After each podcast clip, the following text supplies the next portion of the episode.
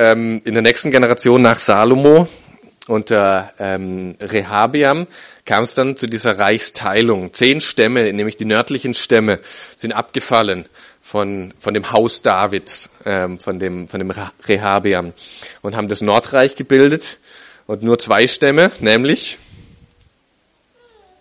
welche zwei Stämme haben das Südreich gebildet? Juda, genau. Deswegen werden die auch Königreich Juda oder Juda einfach nur genannt. Und noch so ein kleiner, der Benjamin, genau. Juda und Benjamin, die waren das, die waren das Südreich.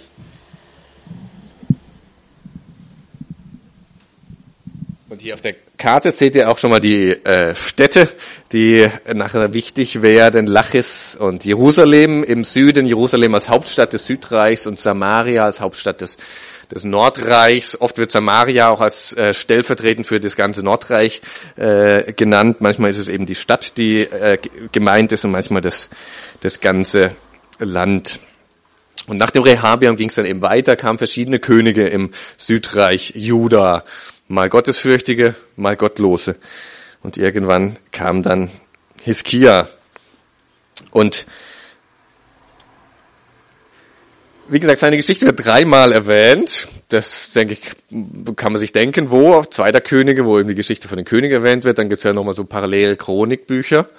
Und jetzt, das dritte Mal, in Jesaja, genau, ganz spannend. In der Mitte von Jesaja kommt nochmal äh, die Geschichte von Hiskia ähm, so als, als Mittelteil zwischen diesen zwei großen Blöcken in, in Jesaja.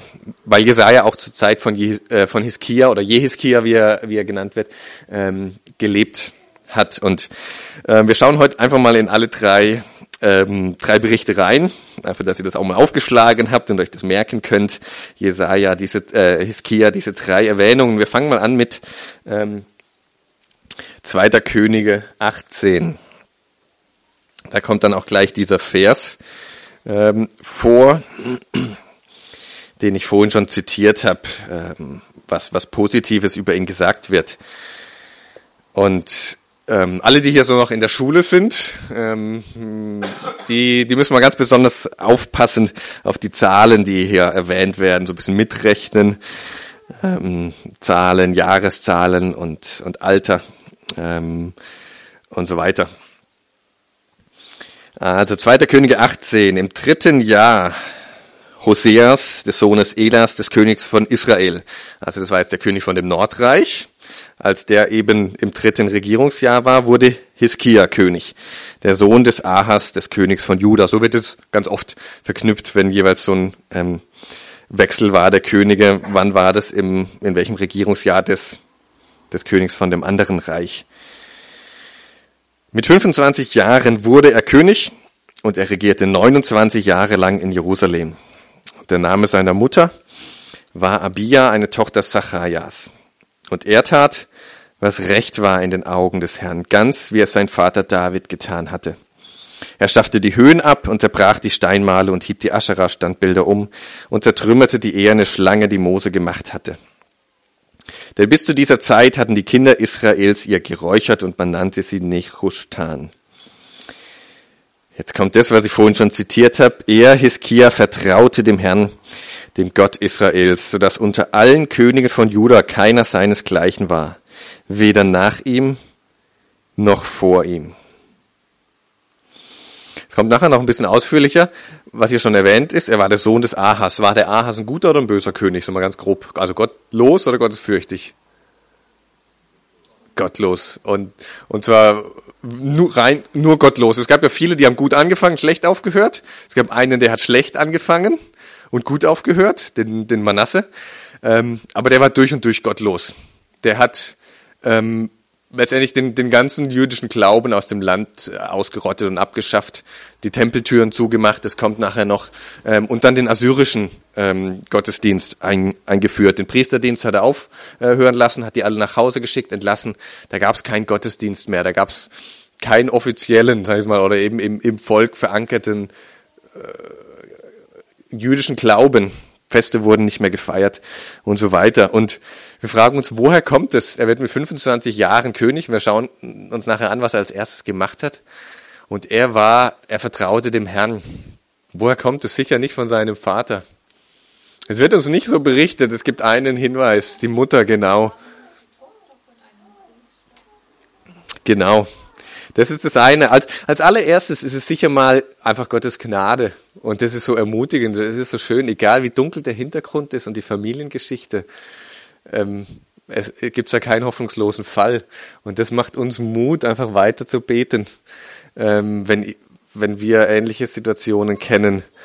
Ähm, und zu wissen, Gottes Gnade ist so mächtig und, und kann trotzdem bewirken, dass einer in so einem Umfeld an Gott festhält Gott glaubt und mit 25 Jahren König wird und, ähm, und das, was in Vers 4 hier beschrieben wird, eine ganze Reihe an geistlichen Reformen äh, durchführt und, und wieder den, den Glauben aufrichtet in dem Land.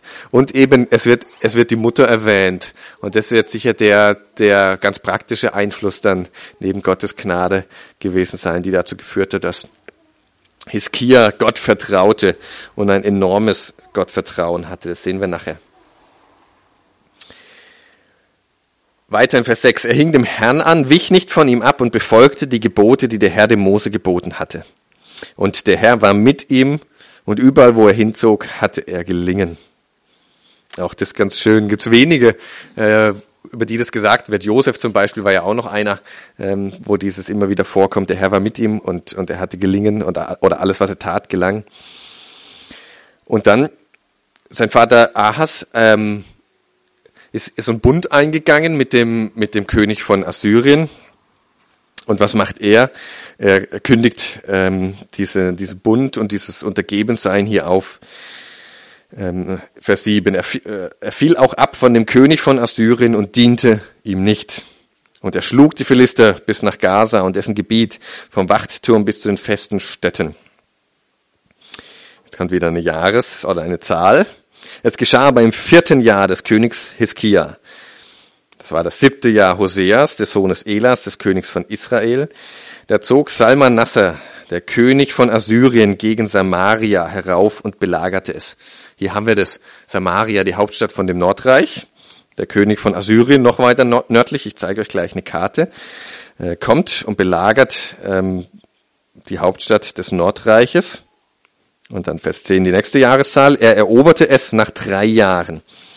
Im sechsten Jahr Hiskias, das ist das neunte Jahr Hoseas des Königs von Israel, wurde Samaria eingenommen.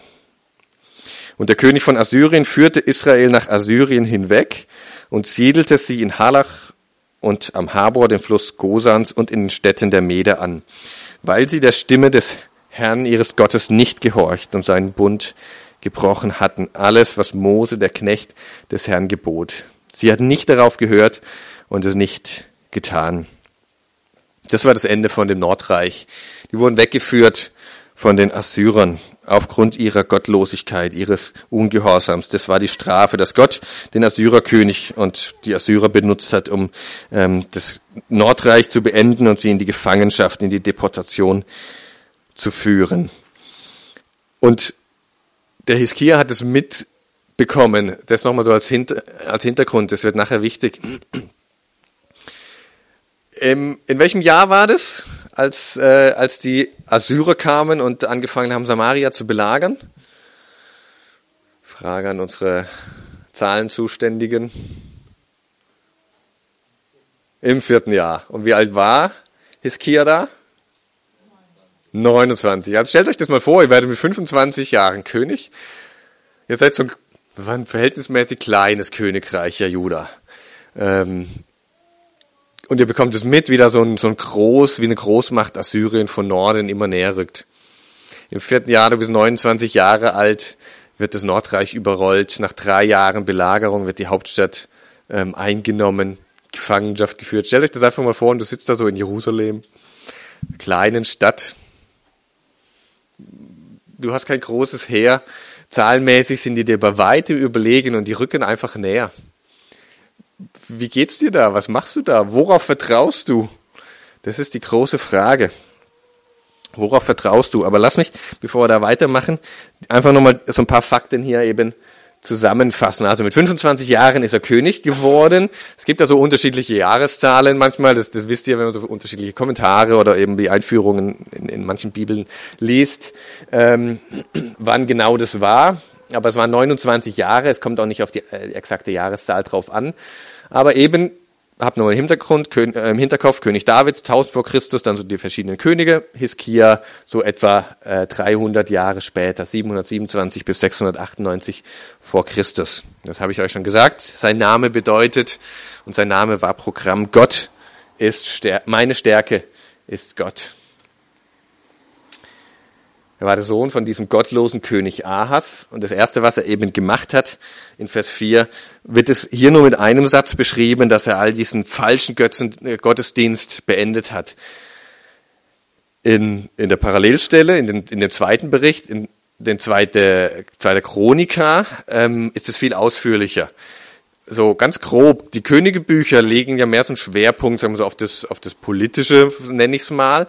Und die Chroniker-Bücher, die haben mehr so den Fokus auf, auf den Tempel, auf den, auf den Priesterdienst, auf den Gottesdienst. Und da werden ganz viele Aspekte in der Richtung erwähnt. Und entsprechend wird dort drei Kapitel lang berichtet, was der alles an Reformen ähm, angestoßen hat, gleich vom ersten Monat seiner Regierung an. Ähm, und das kennt ihr vielleicht auch, diese Geschichte, wo Hiskia todkrank wurde. Und dann betet er da auf seinem, auf seinem Bett und Gott schickt den Jesaja, oder Gott schickt zuerst mal den Jesaja zu ihm und lässt ihm sagen, du musst sterben. Und dann betet er ein ganz einfaches, kurzes Gebet, ähm, fleht Gott um Gnade an und Gott antwortet und sagt, okay, ich gebe dir nochmal 15 extra Jahre. Jetzt wieder die Frage an unsere Zahlenexpertin. 29 Jahre lang hat er äh, regiert und er ist eben dann zum Ende gestorben, also am Ende dieser 29 Jahre. Im wievielten Regierungsjahr war das, diese Krankheit, wo er, wo er beinahe gestorben wäre? Wenn er noch 15 Jahre extra von dem Zeitpunkt an bekommen hat. Äh, 29 minus 15 sind wir bei 14. Genau, also merkt euch das mal im 14. Jahr. Im 14. Jahr war das mit dieser Krankheit, dass er da krank war, fast gestorben wäre und Gott ihm von da an dann nochmal 15 extra Jahre geschenkt hat. Aber jetzt zurück zu diesen, zu diesen geistlichen Reformen. Stellt euch das vor, diesen, diesen Hintergrund. Es gibt keinen Priesterdienst mehr. Die, die Türen vom Tempel, die sind zu, verschlossen. Ähm, in diesem Tempelbezirk ist ein Altar für einen falschen Gott aufgestellt worden ähm, es, der, Glaube so äh, offiziell war, war nicht mehr vorhanden. Es gab sicher noch einzelne Gläubige, aber das war eben nicht mehr Leben ähm, dort in dem, in dem Volk. Die Feste wurden nicht mehr gefeiert und so weiter. Ihr werdet jetzt mit 25 Jahren König in Jerusalem. Was macht ihr als erstes? So wie als, als gottesfürchtiger Mann und Frau. Was, was, wie würdet ihr das angehen? Was würdet ihr machen? Ähm, in so einer Situation? Oder konkreter, was würdest du in deinem Leben an geistlichen Reformen anstoßen? Wenn dir bewusst wäre, oh ja, da wäre auch, da müsste hier und da auch aufgeräumt werden. Da gibt's auch ähm, Bereiche, da sitzt Gott nicht mehr auf dem Thron. Da sitzen andere Dinge, ähm, die sind wichtiger. Wo müsstest du da anfangen? Und das ist so die, mein, mein erster Bereich. Und blättert mal zu zweiter Chroniker. Und ich will mit euch da mal reinlesen. In zweiter Chroniker 29.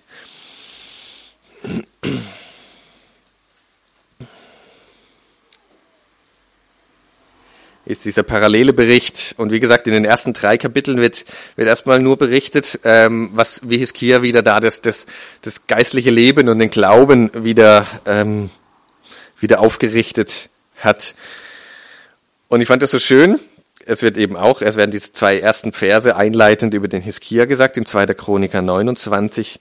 Und dann heißt es in Vers ähm, In Vers 3, im ersten Monat des ersten Jahres seiner Regierung öffnete er die Türen am Haus des Herrn und besserte sie aus. Und er ließ die Priester und Leviten kommen und versammelte sie auf dem Platz gegen Osten. Und er sprach zu ihnen, hört mir zu, ihr Leviten, heiligt euch jetzt und heiligt das Haus des Herrn, des Gottes eurer Väter und schafft das Unreine aus dem Heiligtum hinaus. Und dann fangen sie da an aufzuräumen. Und es wird dann beschrieben, am wievielten Tag sie wo, wie weit gekommen sind und wie sie den ganzen Schmutz da rausgekehrt haben und runter in das Kitrontal, ähm, äh, quasi in die, in die Müllhalde, die es dort gab, gebracht haben, wo, wo der Müll, wo die, Opfer, die Reste der Opfertiere verbrannt wurden. Da haben sie das alles hingebracht und es hat 16 Tage gedauert, wird beschrieben, um das Ganze, ähm, um da eben aufzuräumen, am Ende von Vers 17 heißt es. Und am 16. Tag des ersten Monats wurden sie fertig. Also die haben erstmal Großputz gemacht äh, im Tempel und im Tempelbezirk aufgeräumt. Und er musste erstmal die ganzen Priester wieder zusammenrufen, zusammentrommeln und, und in ihren Dienst einführen und ihnen sagen, äh, was ihre Aufgabe ist. Ähm, und ich fand dieses so schön, dass das das Erste ist, was beschrieben wird. Dieses, einfach dieses schöne Bild. Er geht hin und macht erstmal wieder die Türen auf die, gerade am Ende vom, vom 28. Kapitel wird es beschrieben, dass sein Vater die zugemacht hat, die Türen des Tempels. Und er macht diese Türen aus und er musste sie sogar ausbessern. Ähm, die haben gequietscht wahrscheinlich, als sie aufgemacht wurden. Welche Tür in deinem Leben ist geschlossen, die die Beziehung zu Gott versperrt? Was gibt's da, was, was dich einschränkt, was sich irgendwie zwischen, zwischen dich und die Begegnung mit Gott äh, geschoben hat. Wo musst du mal wieder aufräumen? Wo musst du Großputzen machen? Ich habe Debbie gefragt, was, was, was könnte das so sein, ganz, ganz praktisch. Vielleicht ist es, oder oft ist es so einfach das, ist es Zeit und, und Dinge, die uns, uns Zeit rauben. Unser Smartphone, wo wir einfach irgendwie hängen bleiben, ganz oft an völlig nebensächlichen Dingen. Ähm, und das, das raubt uns die Zeit. Oder ist es vielleicht wirklich ganz, ganz konkret einfach, dass hier das geschlossen ist und du musst mal so die Staubschicht wieder wegblasen und wieder aufmachen, diese Tür aufmachen, die Bibel als, als Tür zu Gott und da wieder reinschauen. Ähm, oder die Viertelstunde am Morgen, die dir angewöhnt hast, doch wieder länger zu schlafen. Ich weiß nicht, was die Tür in deinem Leben ist, die zu ist, aber mach sie, mach sie wieder auf ähm, und, und besser das aus ähm, diese Tür, die die Beziehung zu Gott ähm, verschließt. Und ganz konkret war der Tempel ja der Ort der Anbetung. Und vielleicht ist es einfach Anbetung. Vielleicht hast du dir angewöhnt, es muss gar nicht immer Sünde sein, aber vielleicht hast du dir angewöhnt, dass dein, dass dein Gebet zu 99 Prozent oder vielleicht 95 Prozent aus Bitten besteht wir dürfen bitten. Ähm, und Gott hört gerne und, und wir ehren ihn dadurch, dass wir auch Großes von ihm erwarten. Aber er ist auch der Gott, der angebetet werden will, der einfach mal diese Begegnung wünscht und, und Lob und Dank wünscht. Und vielleicht ist das die Tür, die bei dir zu ist, dass du so ein bisschen die Anbetung, die Bewunderung für Gott, äh, das Danken und das Loben hast schleifen lassen. Also das als, als erster Punkt und jetzt noch äh, zu diesem Vertrauen. Und jetzt äh, gehen wir in Jesaja 36. Das ist eben dieser Mittelteil in Jesaja zwischen dem ersten Teil, dem Gerichtsbuch, wie es manchmal genannt wird, und dann dem Trostbuch, weil dann in Kapitel 40 es ja losgeht mit Tröstet, tröstet mein Volk. Und dazwischen die Geschichte von dem Hiskia der eben König war, als Jesaja äh, gelebt und gewirkt hat.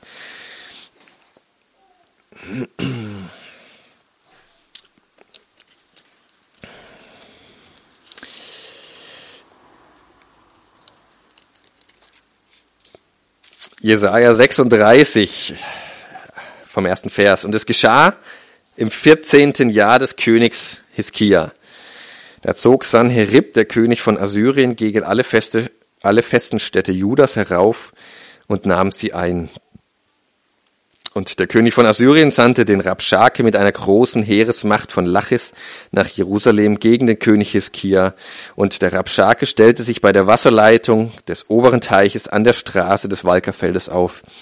Da ging zu ihm hinaus Eliakim, der Sohn Hilkias, der über den Palast gesetzt war, und Schebna, der Schreiber, und Joach, der Sohn Asafs, der Kanzleischreiber. Hier hat man auch wieder eine Jahreszahl. Welche Zahl war das? In wievielten Jahr der Regierung sind wir hier? Im 14. Jahr. Was hatten wir vorhin? Was war noch im 14. Jahr? Ja, die Tod, die Krankheit zum Tode. Da war er todkrank. Das wird in den drei Berichten immer hinten dran erwähnt. Es gibt einige, oder viele, fast die meisten ähm, von den Auslegern, die sagen, das war wahrscheinlich sogar vorher oder mindestens in der gleichen Zeit. Ganz spannend. Also zu dieser politischen Krise, dass da der Feind immer näher rückt. Und jetzt haben wir gelesen, nicht nur Samaria, nicht nur das Nordreich, sondern alle ummauerten Städte in Juda. Ähm, und es war eine ganze Menge, das waren über 40 wurden schon eingenommen und jetzt rückte, jetzt rückte auf Jerusalem vor. Also zu dieser politischen Krise kommt auch noch diese persönliche Krise, dass der König hier, hier im Sterben liegt und todkrank ist. Und so ist es manchmal im Leben. Wir fragen uns Gott, warum? Warum? Warum kommt alles gerade äh, zusammen? Warum stürzt gerade alles über mir ein? Ähm, Krankheit und Arbeitslosigkeit und Tod von einem nahen Verwandten und was es auch immer ist ähm, nicht nur eine Krise, sondern gleich zwei, drei, vier Krisen kommen, kommen zusammen. Also es war, es war mindestens in, in dieser gleichen Zeit. Das heißt, ähm, später auch in, in, acht, in Kapitel 38, in jenen Tagen wurde Hiskia todkrank. Und es gibt eine ganze Reihe von Hinweisen, dass das eben genau in dieser Zeit war. Eins habe ich gelesen, der Hiskia ging ging diesem, diesem Gegner nicht entgegen, sondern hat seine Generäle geschickt, vielleicht weil er eben einfach krank war und, und nicht, nicht, nicht gehen konnte. Ähm, es wird, wie gesagt, was ich gerade vorgelesen habe, gesagt, dass es in dieser Zeit war, diese Krankheit. Und ähm, als, als Hiskia da liegt und dann betet, nachdem Jesaja ihm gesagt hat, du wirst sterben, ähm, antwortet Gott ihm nicht nur, du kriegst noch 15 extra Jahre, sondern Gott gibt ihm auch die Verheißung, Jerusalem wird nicht eingenommen werden von den Assyrern. Also all das spricht wirklich dafür, dass das sehr zeitnah war, ähm, wenn nicht sogar zeitgleich stattgefunden hat. Und ich habe es euch versprochen, diese Karte, und jetzt seht ihr mal so ein bisschen diese Relation. Ähm,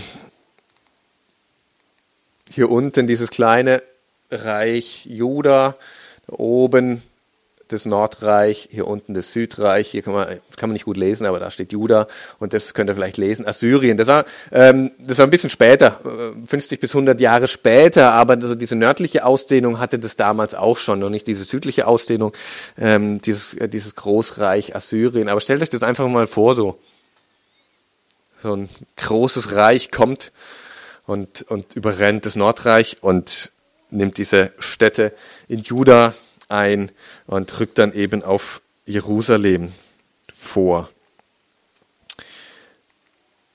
Und ich habe euch das hier nochmal aufgeschrieben. Also er wird äh, ähm, König 727 vor Christus. Wir hatten das im ähm, dritten Jahr beginnt die Belagerung von Samaria, der Hauptstadt des Nordreiches, und dauert drei Jahre. Und dann sechs Jahre später eben wird das Nordreich ähm, erobert, deportiert, 722, 721, das sind so die häufigsten Zahlenangaben und jetzt eben im 14. Jahr beginnt die Belagerung, also im 14. Jahr der Regierung ähm, Hiskias beginnt die Belagerung von Jerusalem und ähm, auch da geht es jetzt nicht ums, ums Detail, aber dass ihr das einfach nochmal seht, hier sind auf diesem Zeitstrahl ähm, die 29 Jahre der Regierung aufgezeigt. Am Ende oben seht ihr diese 15 15 ähm, geschenkten Lebensjahre.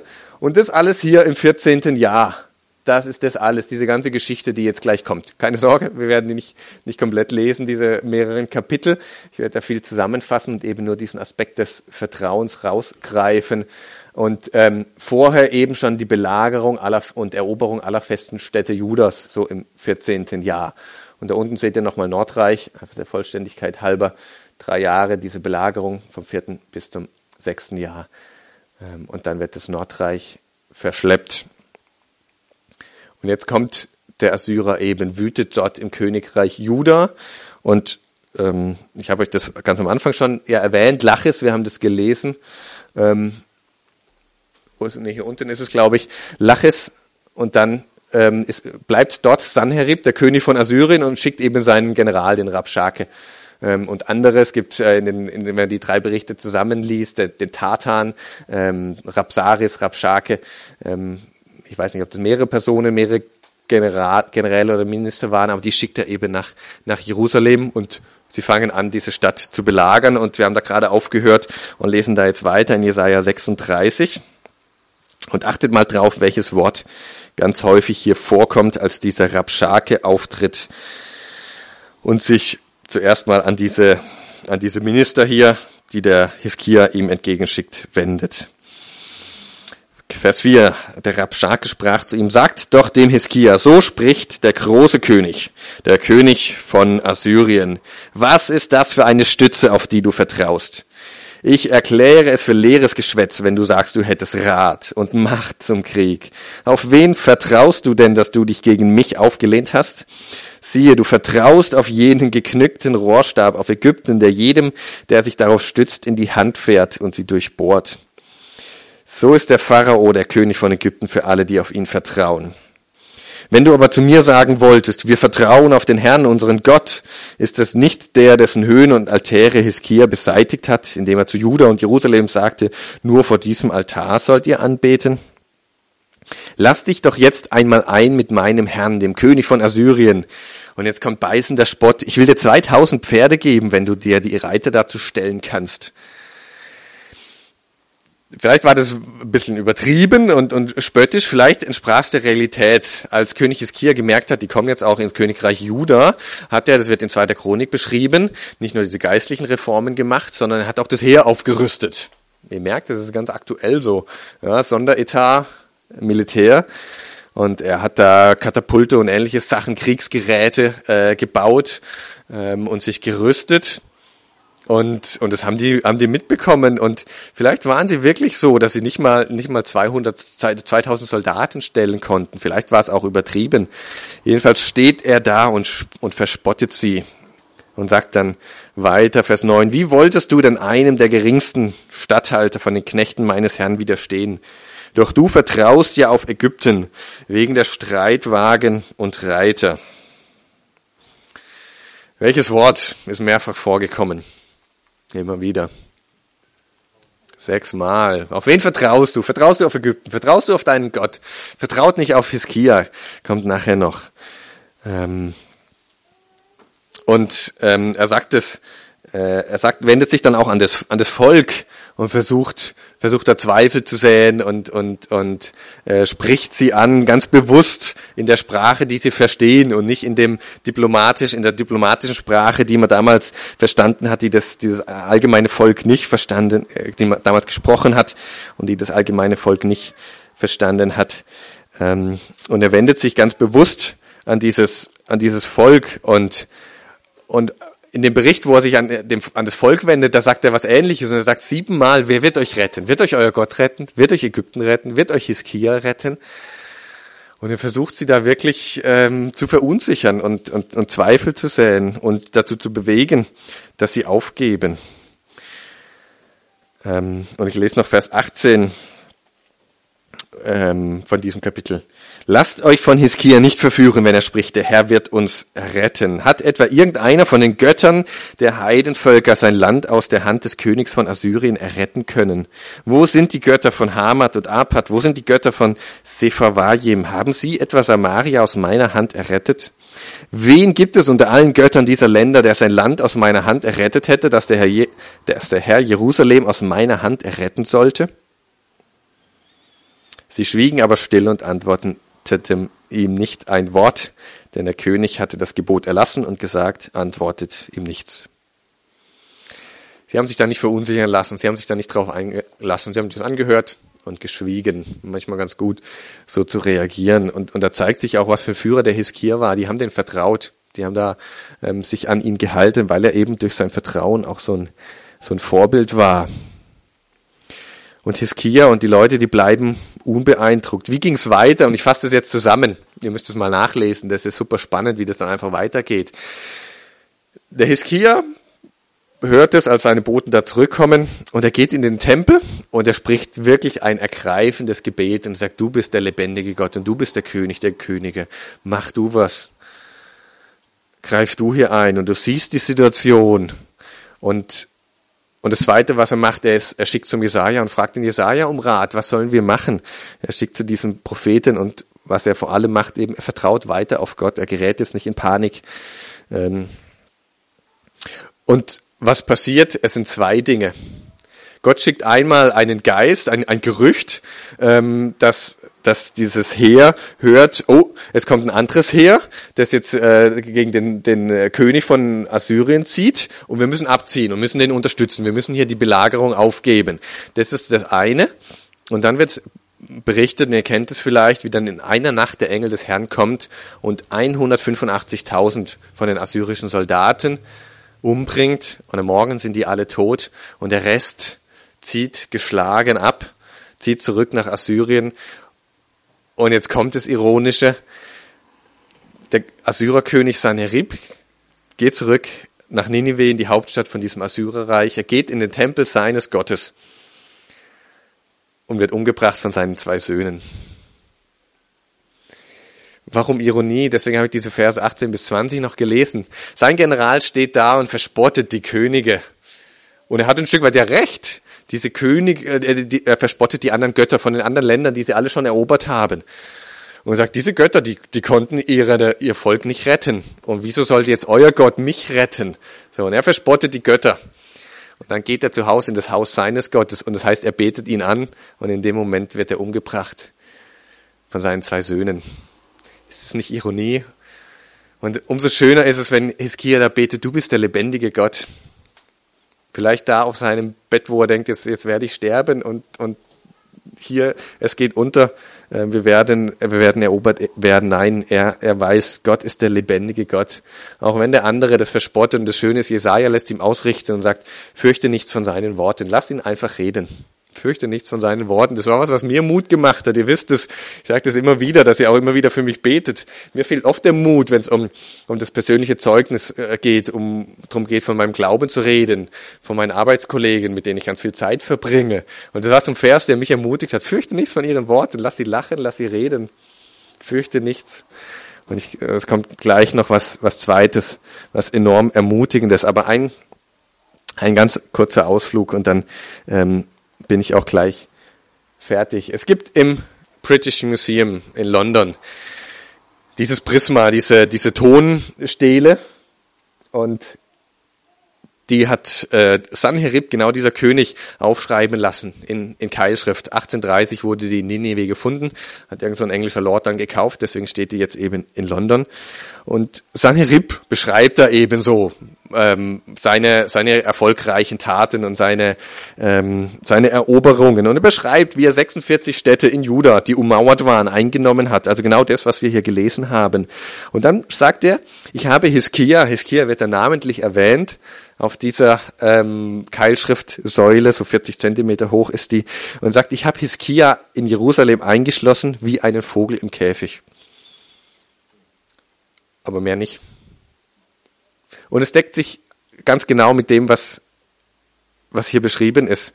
Ja, er kam und hat es belagert, aber er hat es eben nicht eingenommen. Und natürlich muss man sowas kritisch lesen. Die schreiben natürlich nur auf, was ihre Erfolge waren und ihre Siege. Niemand würde einen Triumphbogen bauen und äh, draufschreiben, wo sie überall Niederlagen er erlebt haben. Deswegen steht es natürlich nicht drauf, dass sie da abziehen mussten und 185.000 Mann gestorben sind. Aber wenn man den zwischen den Zeilen liest, sagt er nur, ich habe ihn eingeschlossen in Jerusalem wie ein Vogel im Käfig. Und das ist hinterher und bestätigt nochmal so den biblischen Bericht. Und das Schöne, wir brauchen das nicht, aber es ist irgendwie ermutigend, um zu wissen, wir haben, wir haben Gottes Wort und es ist einfach wahr bis ins Detail. Ähm, und ein anderer Zeitgenosse, der Prophet Micha, der hat es vorher schon angekündigt. In Micha 1 beschreibt er auch, wie ganz viele, beschreibt er ganz viele Städte in Juda, äh, wie die erobert werden. Und er hält da eine Wehklage und er sagt, dieses Leid, es kommt bis nach Jerusalem sagt er, bis nach Jerusalem, aber eben nicht weiter. Micha hat es angekündigt. Zur Zeit äh, unter anderem von dem Vorgänger von Hiskia, von dem König Ahas, hat er gelebt. Worauf vertraust du? Das ist die Frage. Das müssen wir von dem Hiskia lernen. Wie krisenfest ist unser Glaube? Äh, es gibt ja eben eine ganze, viele ähnliche Situationen. Wer garantiert uns, dass wir nächstes Jahr noch in Frieden leben, unsere Brötchen bezahlen können, unsere Heizkostenrechnung und unseren Sprit? Worauf vertraust du, wenn Krisen kommen oder wenn es auch nur um den Alltag und die Erziehung der Kinder geht oder um die Sorgen der Kinder?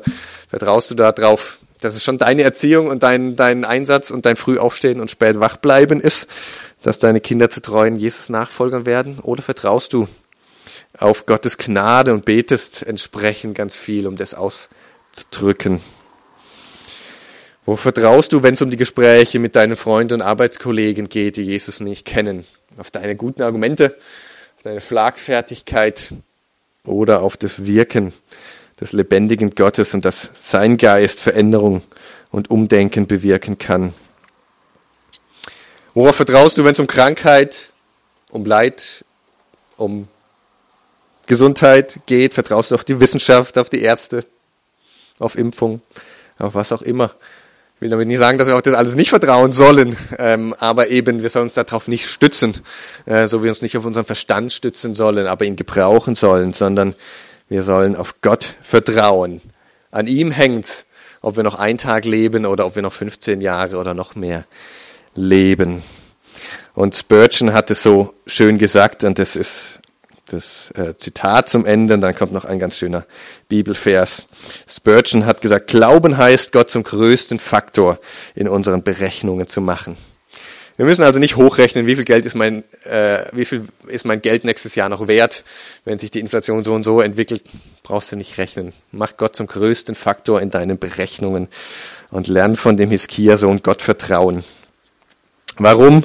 Weil die Hiskia ähm, was ganz Schönes gesagt hat. Bevor diese, oder als diese Belagerung kam, da hat er in 2. Chronik 32 eine kurze Open-Air-Ansprache gehalten, hat er die alle zusammengetrommelt. Ähm, er hat nicht nur eben das Heer verstärkt, sondern er hat vor allem eine Sache gemacht.